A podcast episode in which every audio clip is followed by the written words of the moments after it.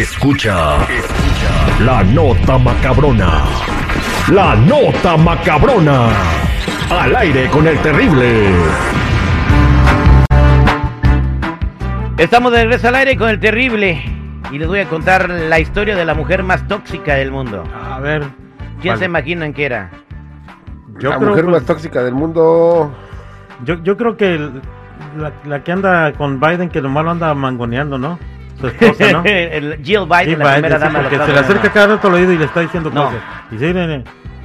No. No, pero no, le no. está diciendo, no Estaba, vayas a ca- otra ella vez. vivía, ella vivía en Riverside, en Riverside, California. Eh, Mira. Eran las ocho y cuarto de la tarde, el 19 de febrero de 1994, cuando una mujer de 31 años, vestida con pantalones cortos y una camiseta, llegaba a urgencias del Hospital eh, General de Riverside. Su estado parecía muy grave y aunque estaba consciente respondía con balbuceos a las preguntas de los médicos. Respiraba muy rápido, con exhalaciones cortas y su corazón latía rápidamente. Pum, pum, pum, pum, pum, pum, pum, pum. Estaba en una etapa avanzada de un cáncer de cuello uterino que se había diagnosticado seis semanas antes. Mm. El personal médico aplicó el protocolo estándar y le inyectó una serie de medicamentos de acción rápida como Valium, Berset, Activan esto para sedarla, y agentes también como la Licodina y Bretaluum para sofocar sus latidos cardíacos, o sea, para aliviar el corazón.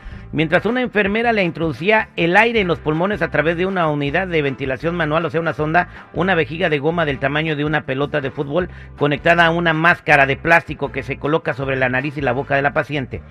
Pero la mujer no reaccionaba, le pusieron la máscara, le- la sonda y todo. Le rasgaron la camiseta y le colocaron los electrodos. Había que este, pues hacerle que reaccionara el corazón. En ese momento, algunos miembros del hospital sanitario creyeron ver cómo un brillo aceitoso salía de su piel. O sea, algo la salía de su piel de adentro y brillaba. Y notaron un olor como a ajo que pensaron que venía de su boca. Mm.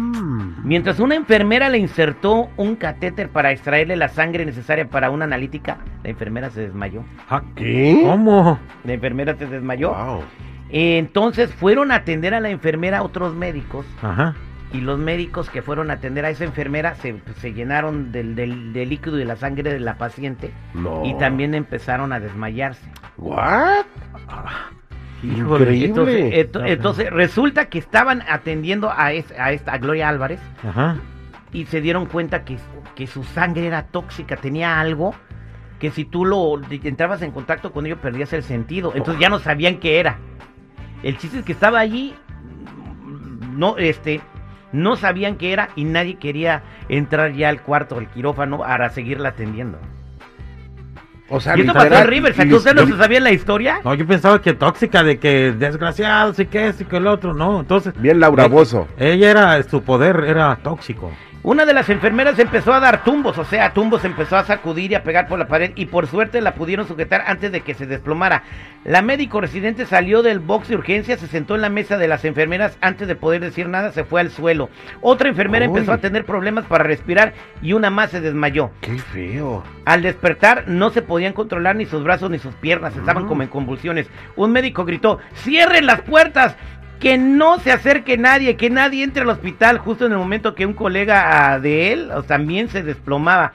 Unos minutos después, otros nueve médicos comenzaron a decir que se sentían mareados. Algo raro estaba pasando y se ordenó evacuar a todas las personas y enfermos o no enfermos que estuvieran adentro del hospital. Híjole. Mientras Oye. al poco equipo que quedaba de pie, ellos trataban de salvarle la vida a la mujer. Y este, más o menos a las 10 de la mañana, después de 45 minutos de reanimación cardiopulmonar, se certificó la muerte de- por insuficiencia renal de la paciente. El nombre de la mujer era Gloria Álvarez. Eh, ¿Ya murió? te estoy diciendo que fue, pasó en el Sí. 94. Gloria Gloria Álvarez. Sí. Pues del 94 acá no es mucho tiempo, es que yo la necesitaba ahí en estos tiempos. ¿Para qué? Pues para mandarla a hacer algunos paguitos. Entonces, hasta el momento no se sabe qué, este, qué pasó con ella. No le quisieron eh, entregar el cuerpo a sus familiares pre- por, Pues por obvias razones. ¿no? Para estudiarla. Exactamente, y después de una querella legal de muchos años, eh, se pudo recuperar el cuerpo de ella. Nunca se, se hizo una autopsia, ah, o sea, No, se hizo una autopsia, pero no la querían hacer. No, pues cómo arriesgaban su vida, ¿no? Pero a el morir. gobierno Sí. eh, mandó su propio, este, Ah. su propio médico para practicar Su la propio autopsia. forense. El propio forense. No, no, no, no sacaron una de la CDFO de México, de la CEMEFO, ¿no? De ahí de la Médico, Procu, no. Eh, y- pero al- no llegaron a ninguna conclusión y nunca se supo por qué esta mujer era tan tóxica. Hicieron marciano, güey. Ándale, puede ser. Puede ser un Puede marciano ser. en forma de Terry, mujer. Terry, no lo ves así. puede, ser. Ah, no, Puede te sorprendiste ahorita llegar a esa conclusión, Sí. güey. Es que nunca se supo. O sea, yo creo que la evidencia y, y lo que tenía la mujer sí lo saben.